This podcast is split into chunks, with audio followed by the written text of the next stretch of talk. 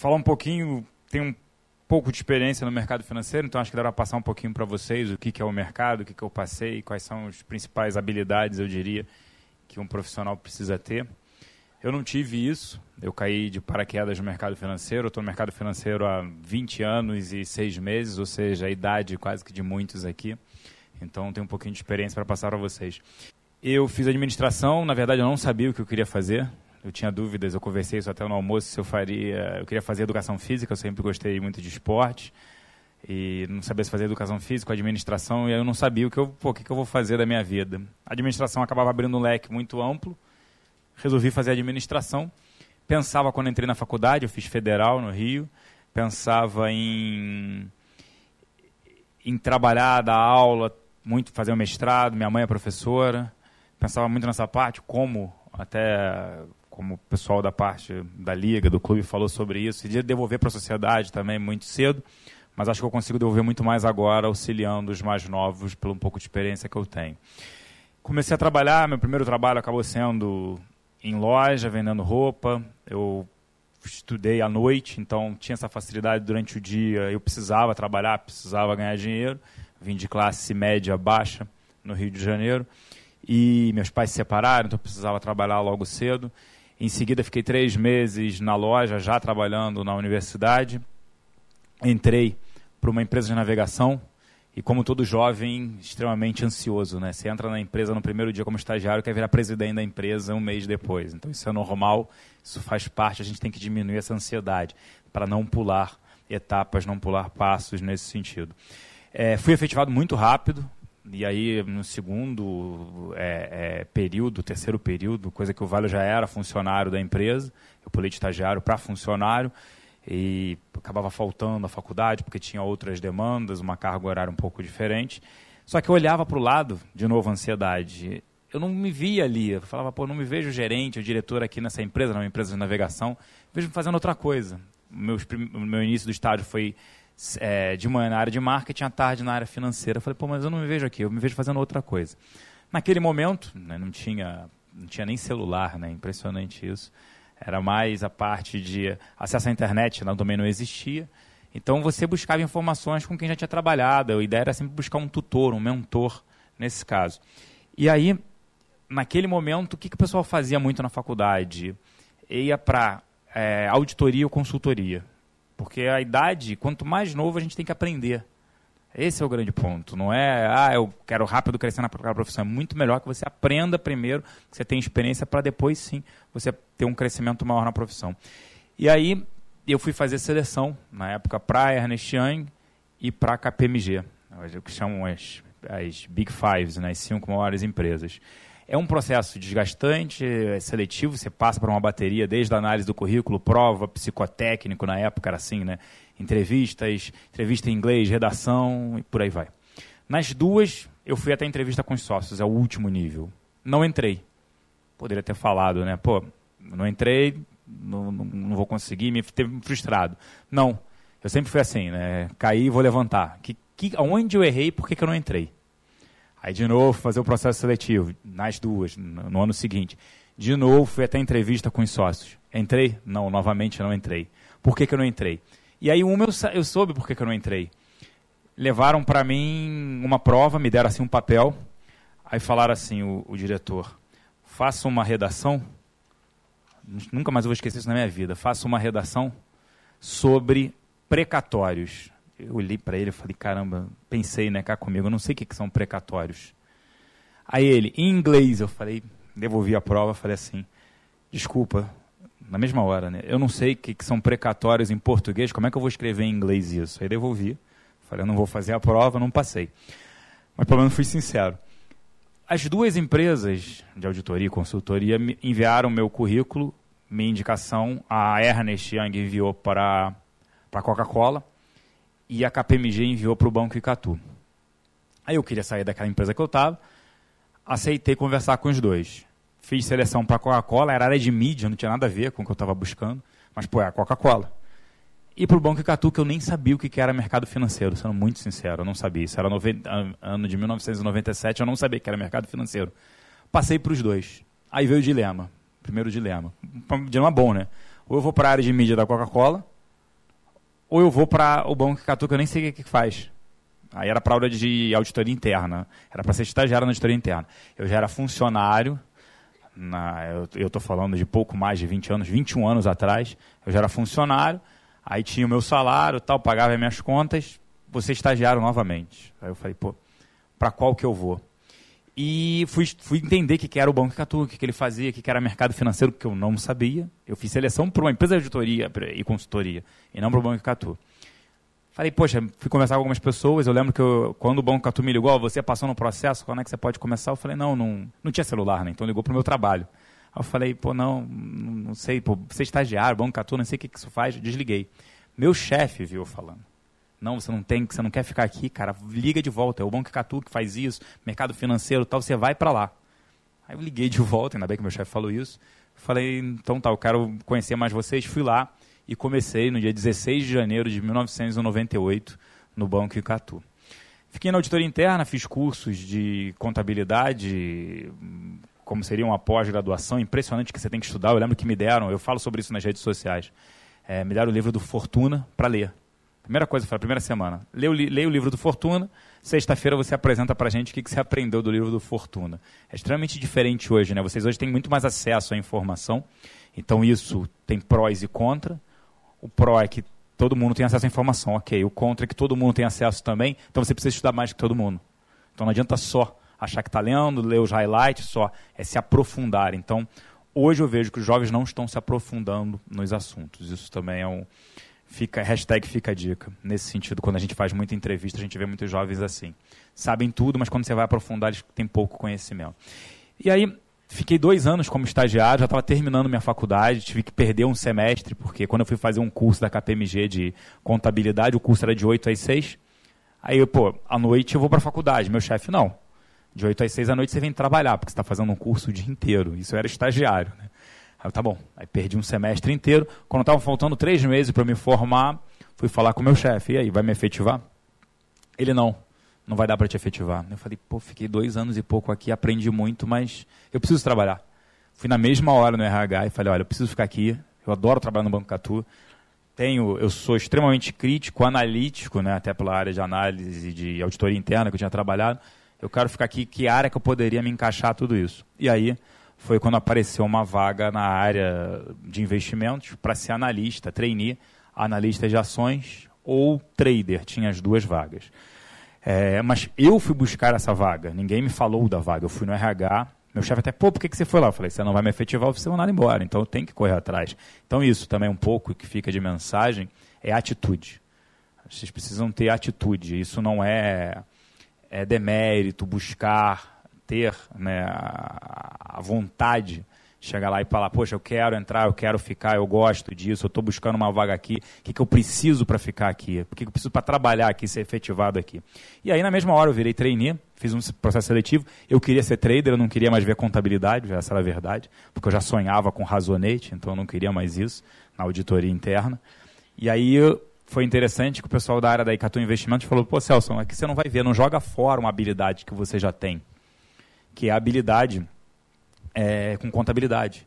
Você não vai ver tanta contabilidade aqui. Para um dia você virar gestor de ações é mais fácil via análise fundamentalista, estudo das ações, do que se tornar um operador, um trader. Fica mais difícil, não que é impossível. Eles me convenceram, eu comecei esse processo de análise. Para formar um analista né, fundamentalista, se demora dois anos, um bom analista, quatro anos. Passados dois anos, eu via que muita coisa que eu tinha visto na faculdade, quase nada servia ali no trabalho. Muitos questionamentos, muita coisa. A faculdade acaba sendo um impulso, a entrada. Mas muita coisa vocês vão aprender quase tudo no trabalho, na experiência profissional. E as oportunidades aparecem. Dois anos depois, um, um analista saiu. Eu tinha viagem marcada, férias, tudo. Eu não tinha tirado férias quatro anos sem tirar férias, porque dois anos como estagiário. Depois fui efetivado ia tirar minhas primeiras férias. Um analista saiu.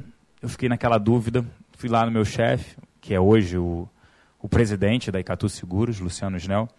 Pois, né, o, o Fábio saiu, eu queria assumir os setores dele. Pô, ele falou, sensacional, você é o mais novo, vai assumir mais setores, já cobria consumo, varejo petroquímico, vovô vai cobrir bancos, outros setores, sensacional, esperava isso dos mais velhos. Então ali ele falou, já estou te subindo dois degraus aqui como analista, porque eu não esperava disso seu em dois anos. Só que aí, ou seja, joguei minhas férias para o lado. E aí eu ouvi isso de um chefe uma vez, até anteriormente, que ele falou para mim, que eu falei, pô, tô cansado, eu vou mudar de trabalho, preciso de férias. Isso quando eu fui mudar, né, da, da empresa de navegação para ser estagiário no Icatu, ele falou assim, pô, você está muito novo, mas eu tô cansado. Ele, pô, quando, é, quando você morrer, você descansa, não precisa descansar agora. E aí você vai aprendendo que as oportunidades passam na nossa vida. Se a gente não aproveitar, outro vai aproveitar. E cada vez mais, mais gente tem informação, mais gente corre atrás, mais gente busca é, a, a, a, profissão que vocês desejam. Então, é, isso, é, isso é interessante, porque um dos fatores que vocês têm que ter de habilidade é saber se adaptar ao meio. E quanto mais vocês tiverem autoconhecimento do que vocês querem fazer melhor. Muitas vezes a gente fala, eu quero ser isso. Você sabe o que faz aquela profissão, qual é o dia a dia, e às vezes a gente tem um perfil para uma outra profissão. E aí você vai se adaptando no meio do caminho. Eu tive que me adaptar é, no decorrer do tempo. Banco Catu em seguida foi vendido para o BBA. Eu vim para São Paulo, já isso em 2002. Meses depois, o Itaú compra o BBA. Jovem ainda, ansioso por mudanças, não quis ir para o Itaú. Fui para o Santander. Sem nem conversar direito, acabei indo para o Santander e virei analista do que a gente chama analista de corretora, né? analista sell-side. O buy-side é um analista da gestora de ações, o sell-side é um analista da corretora que fornece os relatórios para esses, que presta serviço da corretora para esses analistas das gestoras. É, não me adaptei, fui cobrir um setor que eu não conhecia, que era o setor elétrico. Isso me prejudicou muito, que é um setor difícil, tem que saber muita parte de regulamentação, muita parte é, acaba entrando no direito, na, na, na, no judiciário. Isso me prejudicou muito. E essa ansiedade de mudar de trabalho ao invés de permanecer por mais tempo num lugar é outro ponto também relevante. Se você gosta do que você faz, você está num ambiente bom de trabalho e acha interessante estar crescendo, é interessante permanecer. Se é óbvio, o ambiente não é bom, se você não tem de repente uma oportunidade, é diferente. Aí você vai buscar outras oportunidades. Isso por quê? Toda vez que você muda, você precisa se provar. Você tem que sempre se provar cada vez mais. Não que você, quando está num local, você não precisa se provar, você precisa, mas de uma maneira diferente, porque as pessoas já te conhecem. Então é diferente, você tem uma credibilidade interna. Então quando você muda muito, primeiro, as empresas te avaliam, poxa, esse cara não fica em lugar nenhum. Como é que eu vou confiar que ele fique aqui? Segundo, tudo que eu falei, você precisa se provar o tempo inteiro. E tem até as pessoas que questionam: será que ele não está aqui por dinheiro, porque a gente ofereceu mais do que onde ele estava? Então acabei indo para o Santander, fiquei oito meses no Santander. Aí mudei novamente, quis voltar a, a, mora, a morar no Rio, volto para o Rio. Aí fico no lugar menos de um ano e volto para São Paulo. Falei, pô, tem que voltar para São Paulo, não adianta fugir daqui. Fui trabalhar na GP. Fico na GP oito meses, volto para o Rio. Então, assim, fiquei mudando muito por conta disso. Ainda não estava sabendo o que, que eu queria e eu não sabia se eu queria morar em São Paulo ou se eu queria morar no Rio. Isso é outro problema também que acaba atrapalhando. Então você tem que. A gente casa com o nosso trabalho, essa é a grande verdade. Para você casado, ter dois filhos, eu fico muito mais tempo no trabalho do que eu fico com meus filhos e a minha família. Então você tem que fazer uma coisa que você gosta, ter um bom ambiente de trabalho. E, óbvio, e a consequência vai ser dinheiro, e não o dinheiro tem que estar em primeiro, a consequência vai ser dinheiro. Porque se você gosta e você faz bem aquilo, consequentemente você acaba tendo uma boa remuneração naquilo que você faça. O ideal é que você seja sempre o melhor. Então, eu estou falando do começo, falei da entrada no mercado financeiro e aí vem para os desafios. Em, eu tinha me tornado gestor já de ações, isso por volta de 2005 para 2006. Fui trabalhar numa gestora no Rio, voltei para o Rio depois da GP, na Opus, gestão de recursos. E lá, depois veio a crise em 2008, os fundos que eu tocava acabaram, praticamente acabaram de ações, eu negociei minha saída. E aí em 2009 eu comecei a repensar minha carreira. falei, poxa, não sei se eu quero ser. Alguns lugares me ligavam, analista, gestor. falei, não sei se eu quero ser isso. E aí conversando com um mentor, aquilo que eu falo de ter um mentor, de ter um tutor, tem algumas pessoas que eu considero muito no mercado que têm mais experiência que eu. Eu fui conversar com um, ele falou, Celso, por que, que você não se torna é, responsável por uma área comercial institucional? Aí eu falei, por quê? Aí, primeiro, a sua habilidade. Você tem uma habilidade que é analisar empresas e ser gestor de empresas. Então, você conhece o mercado. Ser comercial, você já foi um pouco comercial porque você vendia o seu fundo né, para falar. sobre ele para os distribuidores, para que eles comprassem para os clientes. Falei, não sei, então você vai ter uma vantagem competitiva. Aí pensei nisso, fui fazer seleção para um grande banco estrangeiro, e em seguida veio a XP. E aí era, me recomendaram para a área comercial institucional, sem eu nunca ter trabalhado na área comercial institucional. Muito por esse skill, né, essa habilidade. Olha, você conhece ações, você cobriu empresas, você vai conseguir conversar com vários gestores, o comercial você aprende. Muito mais fácil ensinar o comercial para um analista gestor do que ensinar análise e gestão para um comercial. Falei, concordei. E aí quando eu fui entrar na XP, eu perguntei, olha, eu posso fazer da minha maneira, do jeito que eu quiser, do jeito que eu acho correto? Pode. Aí vem o lado empreendedor deles, e meu também casou naquele momento. Em 2009 eu entrei na XP e eles deixaram mesmo fazer o que a gente tinha ideia, queria. Eu ouvia muito o mercado. Eu diria que esse foi um grande desafio para mim, que eu ouvia muito o que os gestores e analistas queriam e trazia isso de volta para tentar é, trazer isso para o mercado brasileiro, via que estava acontecendo lá fora, que era o que a gente chama de channel check, que é checar os canais, o corporate access, que é o acesso corporativo, o que está acontecendo lá fora, como é que você checa se uma empresa está vendendo, você vai nos fornecedores, uma empresa aberta, de capital aberto, você vai nos fornecedores, você vai nos clientes, você vai tentando entender toda a cadeia, é, desde a entrada dos inputs e outputs, para saber se aquilo está ocorrendo mesmo é, no mercado. Isso a gente ganhou um tamanho extremamente relevante, a XP, no mundo institucional, que era só varejo. E em 2013 comecei a falar que eu queria novos desafios dentro da própria empresa. Sou inquieto né, e gosto, o que me mais motiva são os desafios. E a XP é uma empresa que tem a parte braço institucional, mas o maior é o braço varejo, que atende pessoas físicas, investidores, pessoas físicas. E em 2013, quando eu solicitei esse desafio, o presidente falou: olha, você vai tocar a área de análise para o varejo. Eu falei: pô, área de análise para o varejo, de ações. Pode até ser, mas eu quero fazer da minha maneira. Eu quero que é, eu possa vender qualquer produto dentro da XP, não só renda variável, porque se vier uma eleição e um presidente populista entrar, a renda variável vai cair eu não vou conseguir sobreviver aqui dentro. Tá bom eu comecei a estudar, e tudo passa, né? Os desafios têm que passar por um estudo, a educação, você sentar, entender dos produtos. Eu que só tinha coberto empresas, diversos setores, fui tentar entender mais de renda fixa, tentar entender de outros produtos, fundos de investimentos, para poder falar isso com os clientes.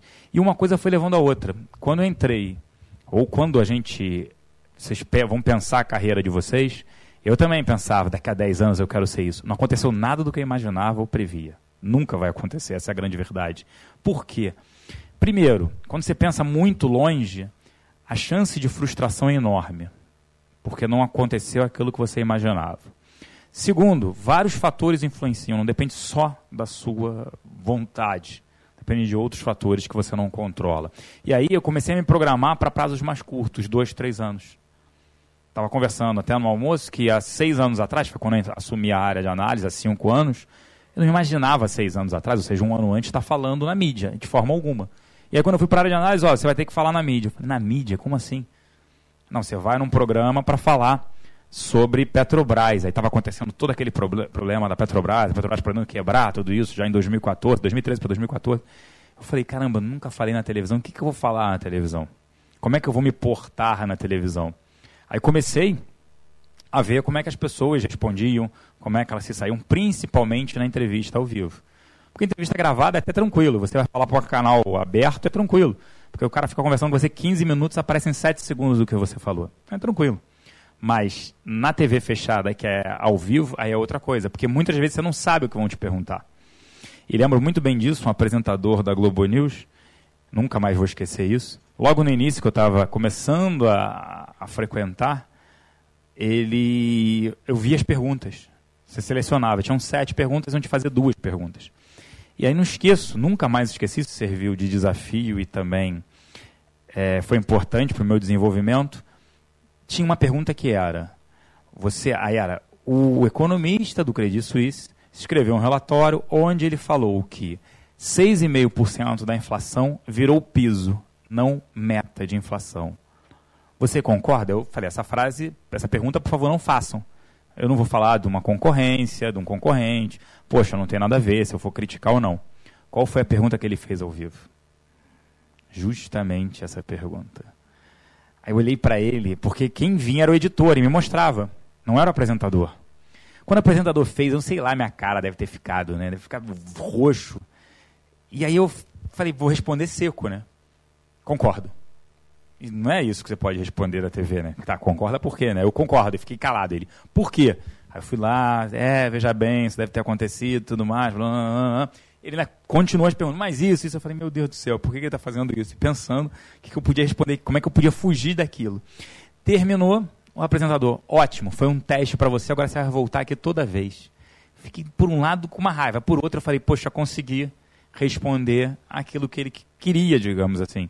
E aí, no decorrer do tempo, óbvio, você consegue, ou se você precisar, é, não quer responder uma pergunta que te deixa num cenário hum, de conflito, tudo isso você consegue é, desviar.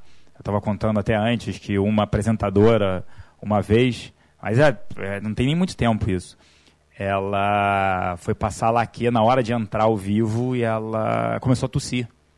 Até almocei com ela na semana passada. Ela foi só ajeitar o cabelo e falou, um minuto para entrar. E botava ponto nessa época, eu também botava ponto. E aí o pessoal falou, ó, 30 segundos, ela começou a tossir. E o programa ao vivo eu olhar, falei, o que, que vai acontecer? Aí ela consegue entrar no ar, volta para sentar comigo, só que aí tem a, aquele momento de a chamada do programa, tem ali, sei lá, 30 segundos, propaganda, antes de voltar para nós dois sentar, é, começarmos.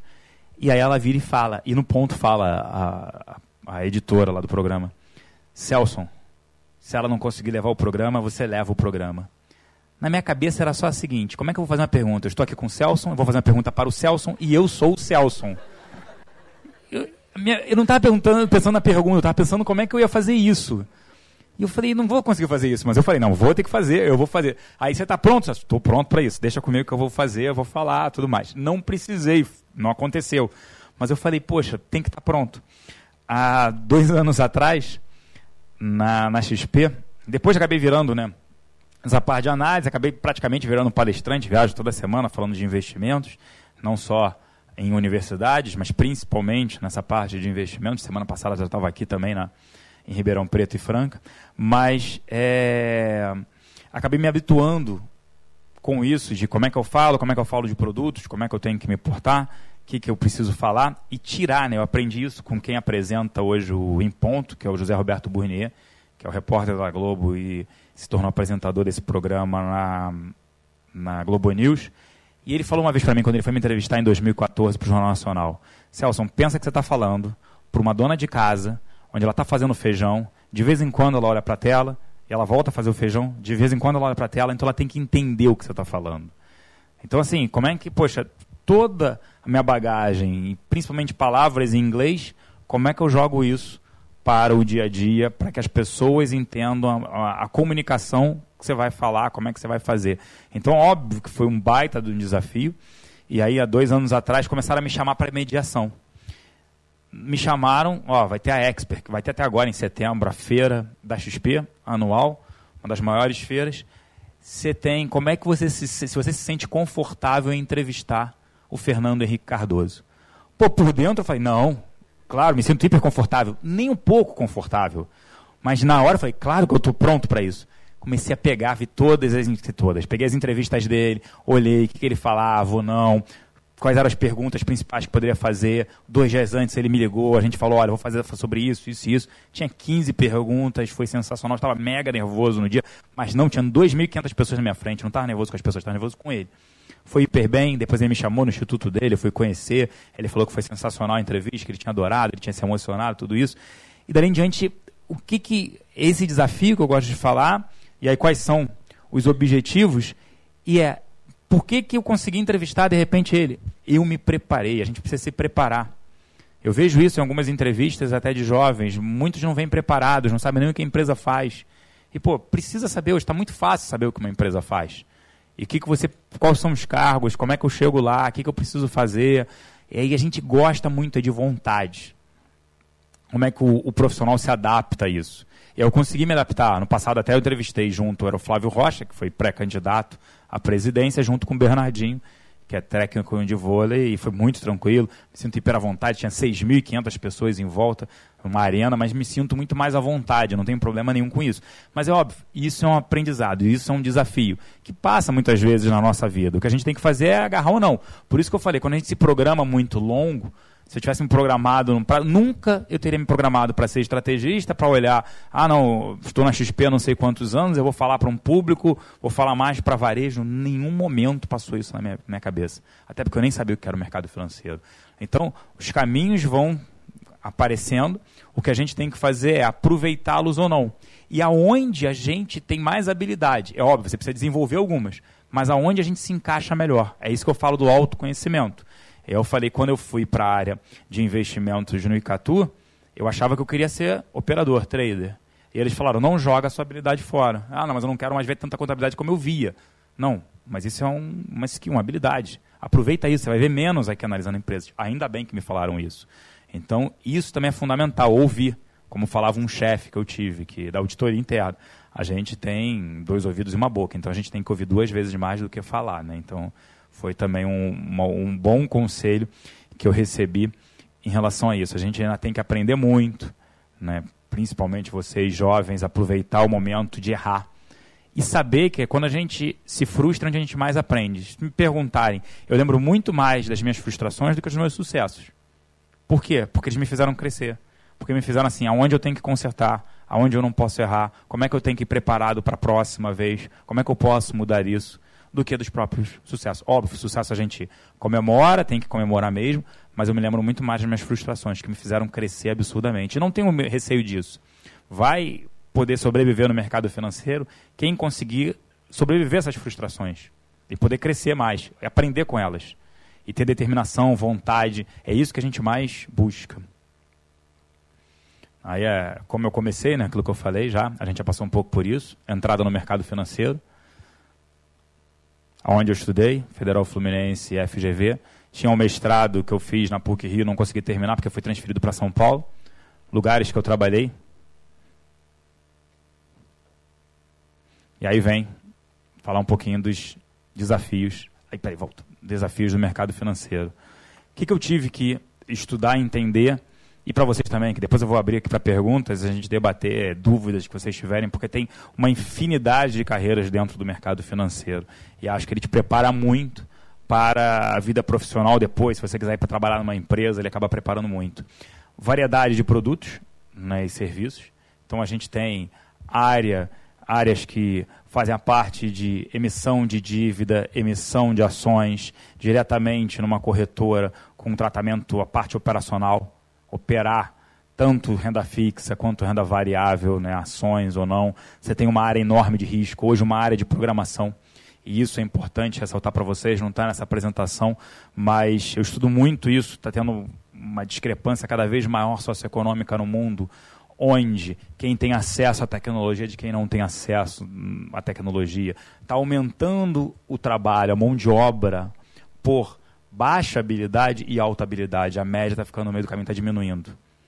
E isso só demonstra o seguinte: todos nós queremos estar na alta habilidade, não na baixa habilidade. Como é que a gente faz para estar na alta habilidade? É se preparar.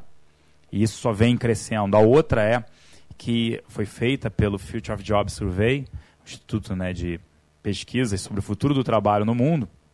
A principal demanda por habilidades em 2020 no mundo, 36% é demanda por resolução de problemas complexos. Eu tenho um casal de gêmeos que tem hoje né, é, sete anos e oito meses a um ano, há mais de um ano, um ano e meio, eles fazem curso de programação. Não é mais só inglês, é. Quem tomou um susto aí? Hã? Curso de programação eles fazem. Eles programam lá no Minecraft. Eu programava no VBA, nem programo mais. E eu não sei o que, que eles fazem, sinceramente. Quando eu olho lá o Minecraft, pai, e é em inglês ainda. Eu vou programar aqui, o bonequinho vai pular, girar, cuspir, sei lá, atirar e faz um negócio. Eu fico abismado como é que eles fazem aquilo. Robótica. E eles amam estudar essa parte. E é um desenvolvimento. Então entra esses 36% habilidades de resoluções complexas. Segundo, habilidades sociais. Aí a gente brinca, não adianta mais ser nerd, tem que ser nerd e saber se relacionar. Networking é extremamente importante apesar de eu nunca acreditar que ia falar na mídia, de estar fora da faculdade, não fazer parte de clubes, de liga, nada disso. Queria participar, DCE, essas coisas, mas não tinha tempo, trabalhava o dia inteiro e à noite eu fazia faculdade. Eu fui eleito para ser mestre de cerimônia, sem nem ter colocado meu nome lá no papel. Mas essa parte, networking, isso é muito importante para a vida de vocês. Isso é extremamente relevante. Pessoas que vocês vão conhecer, que vão poder te ajudar. É isso que eu falo. Eu tenho dois mentores tutores, são mais velhos que eu. E quando eu tenho uma decisão a ser feita, eu converso com eles. O que, vocês acham? Por quê? Qual o caminho? Isso é muito importante. Fora isso, amigos que vocês vão conhecer. Imagine que vocês empatem numa vaga, na escolha, numa decisão entre um profissional e o outro, se você conhece ele. Muito mais fácil, né? Até na parte de contratação.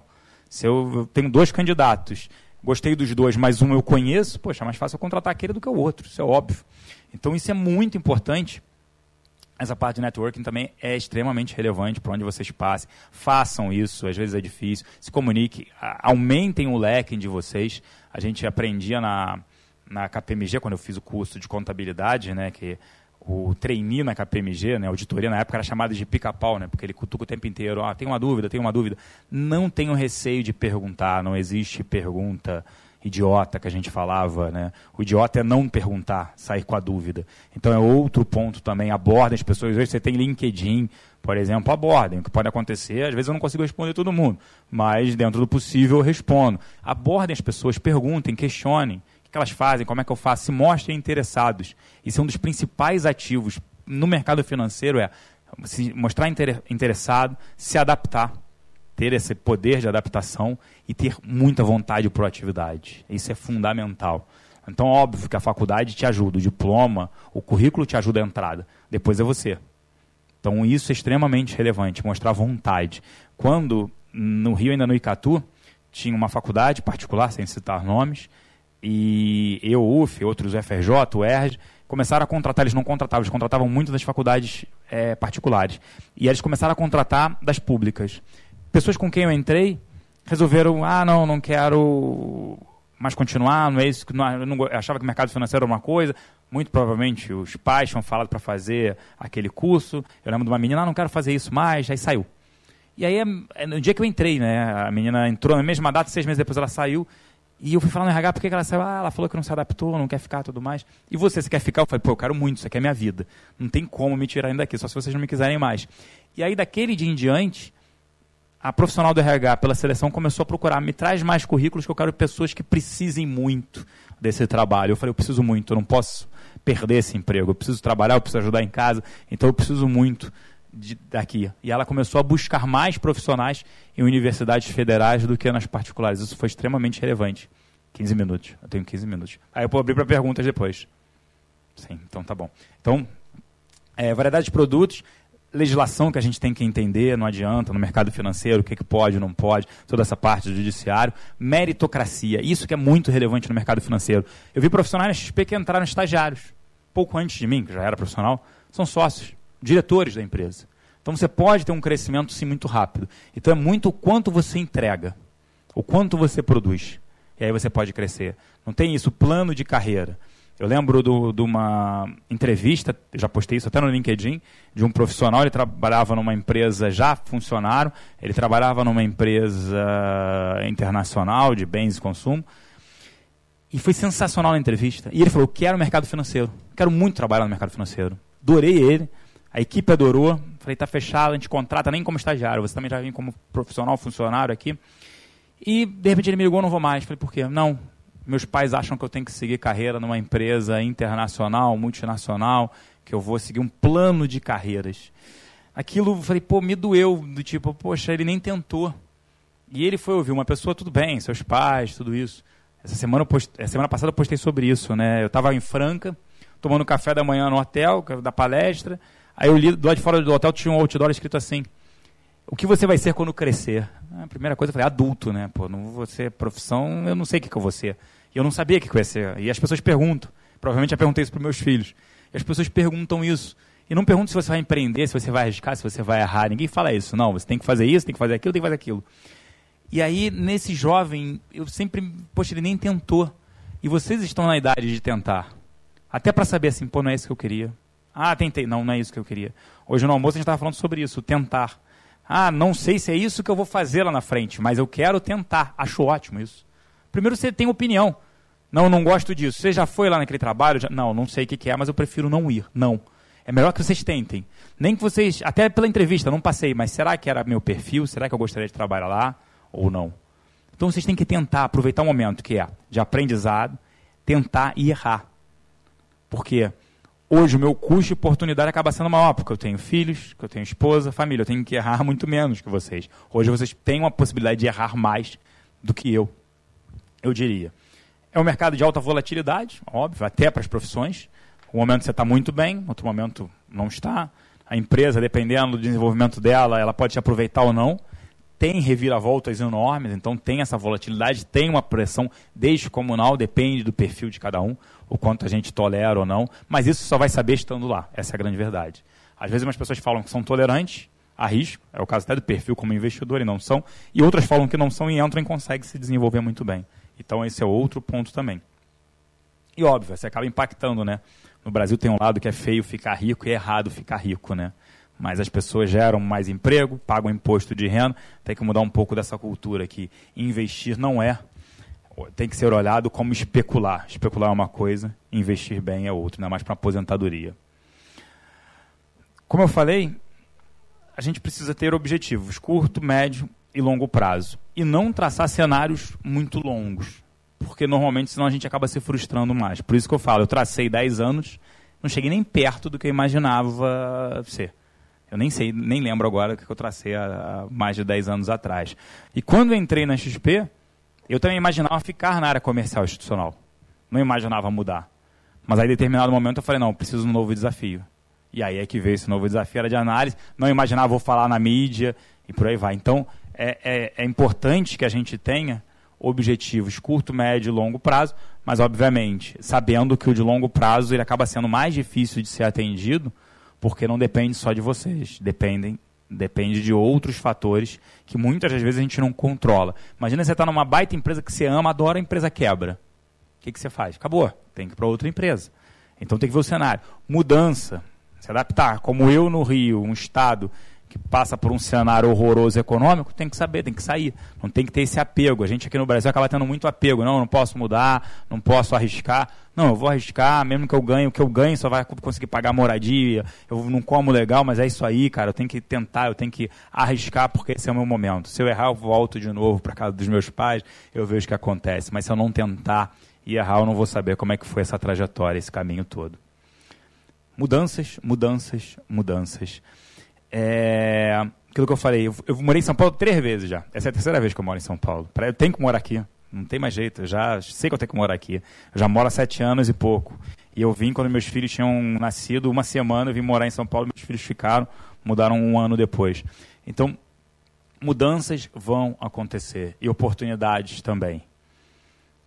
Hoje eu tenho menos oportunidades de mudanças de país ou de estado tenho família e filhos e vejo que as oportunidades são acabam sendo para os mais novos porque não tem família e filhos. A gente transferiu profissionais para a Europa, a gente transferiu profissionais para Nova York, para Miami, principalmente os mais novos. Estar aberto a mudanças é fundamental. Arriscar, tentar. Ah, mais novo eu gostaria. Se tivesse só sem filhos, eu gostaria de morar em Nova York um tempo, pela XP principalmente, ou Miami. Hoje, com filhos, talvez só Miami. Nova York, pelo clima, muito mais difícil para as crianças se adaptarem hoje com quase oito anos. Miami seria mais fácil. Então, assim, essa, isso se adaptar que eu sempre falo, dado que vocês são mais novos, aproveitem. A trajetória é longa, mas ela também ela vai ser sacrificante, vai ser difícil, mas é o que eu sempre falo. Aproveitem essa trajetória, porque ela é extremamente. Vocês têm que gostar do que vocês estão fazendo. Não adianta não gostar, senão vocês não vão produzir. Num determinado momento, quando eu trabalhei com o que eu não gostava, eu fui um péssimo profissional, eu sei disso. Eu fui um péssimo profissional. Não gostar do que você faz, você não faz um bom trabalho. Não adianta. Eu vivi isso na pele. E vi que não fui um bom profissional quando eu não tava, estava gostando do que eu estava fazendo. Mas toda vez que eu sei que eu estava fazendo alguma coisa que eu estava gostando, eu tenho certeza que eu fui um bom profissional. Não é, ah, você está achando, não, eu tenho certeza que eu fui um bom profissional. Porque eu fiz o meu melhor. O meu melhor. Pode não ser o meu melhor que alguns podem encontrar, mas era o meu melhor. E aí você se dedica mais, você entrega mais, você se envolve mais naquilo. Então é outro processo extremamente importante e relevante. Vocês têm que fazer. O que vocês têm que fazer é se encontrar. É aquilo que eu falei do autoconhecimento. A gente entra muito novo na universidade. Aquilo que eu não sabia se eu ia fazer educação física ou administração. Então, é... E aí se me perguntarem já hoje o que, que eu faria se fosse entrar novamente, engenharia de produção ou administração, continuaria fazendo uma das duas. Um mestrado em economia, é isso que eu faria para ficar, fechar o ciclo, digamos assim. Eu acho que eu poderia ter um pouquinho mais de matemática. Aí eu olharia engenharia de produção, que prepara muito profissionais também para o mercado. E aí, né, eu gosto de mostrar um pouco o que, que é mais importante nesse sucesso. Estudo, óbvio que é extremamente importante. Se você não tiver conteúdo, não adianta nada chegar e tentar falar ao vivo. Não tiver conteúdo, você não vai conseguir desenvolver. Vem uma pergunta que eu não espero que venha, o que eu faço? E hoje eu não tenho nada, não tem nada. É, eu só sei assim, o assunto. Eu não sei que pergunta vai vir. Então não tenho ideia da pergunta. E também deixa para lá. Mas eu sei, ó, vamos falar sobre esse assunto esse, tá bom. Eu já tenho ideia do que, que a gente. Porque podem me perguntar, mas pode fugir do controle. Ainda mais quando você está ao vivo e acontece alguma coisa que você não está. É, eu estava ao vivo, estava no negócio da Turquia. E começaram a me perguntar da Turquia. Eu falei, caramba, tem que parar para pensar como é que está a Turquia, o que está acontecendo. Então, estudo. Primeiro, a base de tudo mas é mais importante, proatividade, foi aquilo que eu falei.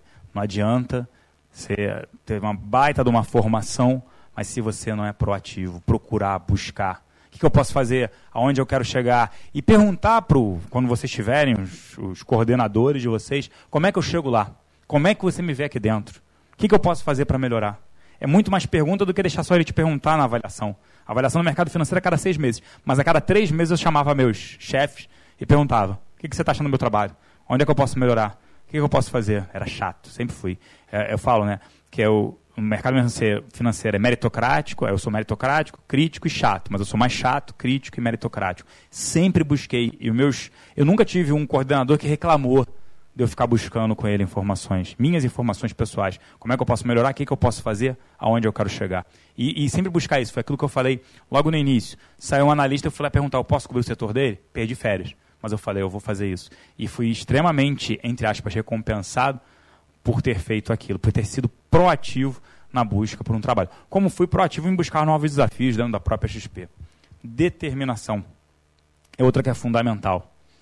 Vocês têm que saber, depois de entendendo o que, que você quer, aquela empresa que eu quero ficar, esse ambiente de trabalho é ótimo, eu gosto do que eu faço aqui, eu quero, você pode até fazer outras coisas dentro. Eu falo isso para alguns jovens. Ah, tive uma oportunidade de uma vaga na empresa, mas não era o que eu gostaria. Você sabe se é aquilo que você gostaria? Primeiro entra, depois pode tentar mudar. Mas entende o que a área faz. Né? Quando eu faço trabalho de mentoria, eu falo isso às vezes. Os jovens falam, ah, entrei. Mas eu entrei na primeira semana falei que quero mudar de área. Não, né? Pô, entende primeiro a área, ver o que, que, tem a área, ver se vale a pena mudar ou não, como é que você pode crescer naquela área. Lembro muito de um sócio de uma instituição que eu passei, ele passou pelo, por uma instituição grande, um banco de investimento grande, ele estava no back-office, ele queria mudar, não, back-office não, tudo mais, é operacional, não quero ficar aqui. E um coordenador dele, um sócio grande do banco, falou, fica no back-office, você é um cara sensacional por olhar risco, operacional, consegue gerir as pessoas, fica lá. Virou sócio, um dos maiores sócios do banco, principalmente porque ele tinha metodologia, era crítico, analítico e ficou no back-office. Hoje, um cara extremamente independente financeiramente, mas porque se dedicou àquilo que falaram. Cinco?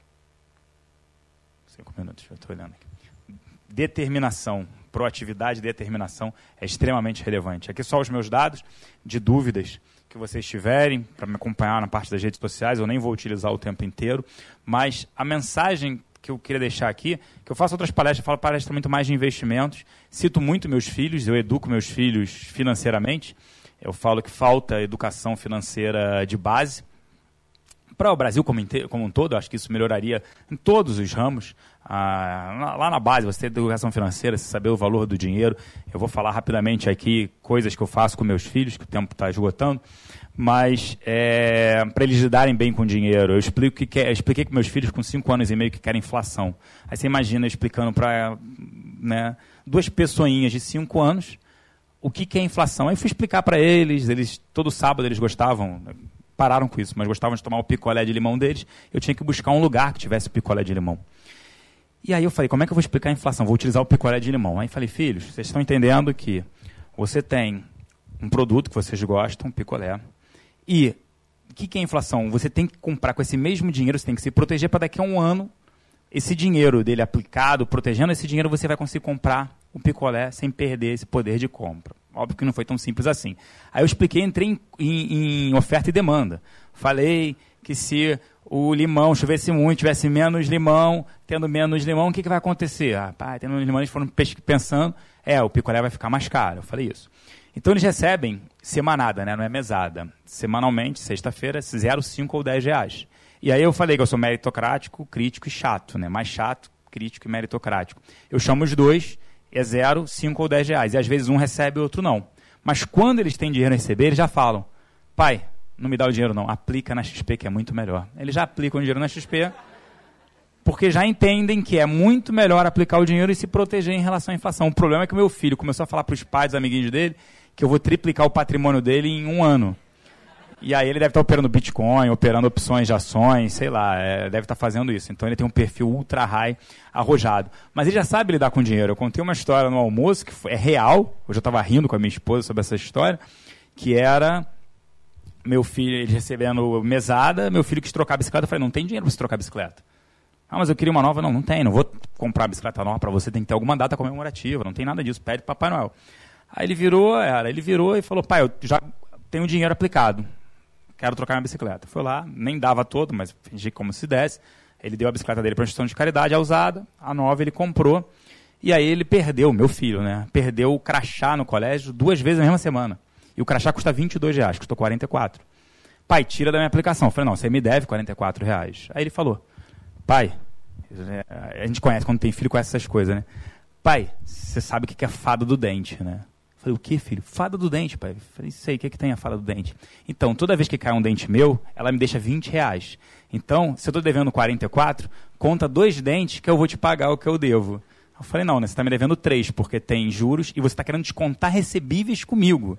Aí ele começou a rir, não deve ter entendido, mas já estava entendendo a situação. E a outra foi a história voltando de viagem de fora, a gente estava voltando eu estava comprando um produto, aí ele, pai, vai comprar um produto que é igual ao outro? Um é mais caro que o outro, compra o mais barato. Eu falei, não, filho, esse mais caro aqui, ele dura mais. Vou te esperar, explicar que é custo-benefício. Ele é mais caro, mas dura mais, esse é o benefício dele. Aí ele me olhou, tá bom, achei que ele tinha entendido. Estava voltando de fora. Pousamos no Brasil, pai, quanto é que custa para cortar o meu cabelo? Eu falei, sei lá, corto eu, você e tua irmã, deve ser 35 reais o seu, um combo. Tá bom. Isso era segunda noite terça, na hora do almoço, recebo um WhatsApp da minha esposa, meu filho, cabelo cortado todo aqui em cima. O que, que foi isso, Dudu? Pai, me dá os 35 reais, não precisa mais cortar meu cabelo. Você não falou que era para economizar? Ele entendeu o custo. Eu falei, benefício, vou ter que ajeitar isso. Ele, não, pai, não ajeita, deixa para lá. Está muito melhor, eu prefiro ficar com os 35 reais. É o que a gente precisa, é educação. Se a gente educar desde novo, sabe o valor do dinheiro, sabe, não sei o que eles vão fazer, se vão fazer faculdade ou não, porque é, daqui a 10 anos eu não sei, sinceramente, se esses jovens, as crianças, vão fazer universidade, vão fazer só cursos, o ensino à distância está cada vez mais desenvolvido, programação é extremamente importante. Então, assim, aquilo que eu falei de novo no início, a gente precisa se preparar. Vocês têm acesso à informação, mas diversos outros têm acesso à informação. O que vocês têm é, vocês estão numa baita universidade, que isso dá uma chancela para vocês entrarem no mercado de trabalho. Aproveitem isso e se preparem ao máximo, com dedicação, com determinação, com proatividade e, óbvio, com estudo também. Informação e cultura é uma coisa que ninguém tira de você. Este é mais um conteúdo produzido pela Faculdade de Economia, Administração e Contabilidade de Ribeirão Preto, a FEA-RP USP. Veja todos os nossos conteúdos em vídeo em nosso canal do YouTube ou acesse o site media.fearp.usp.br para acompanhar também nosso podcast.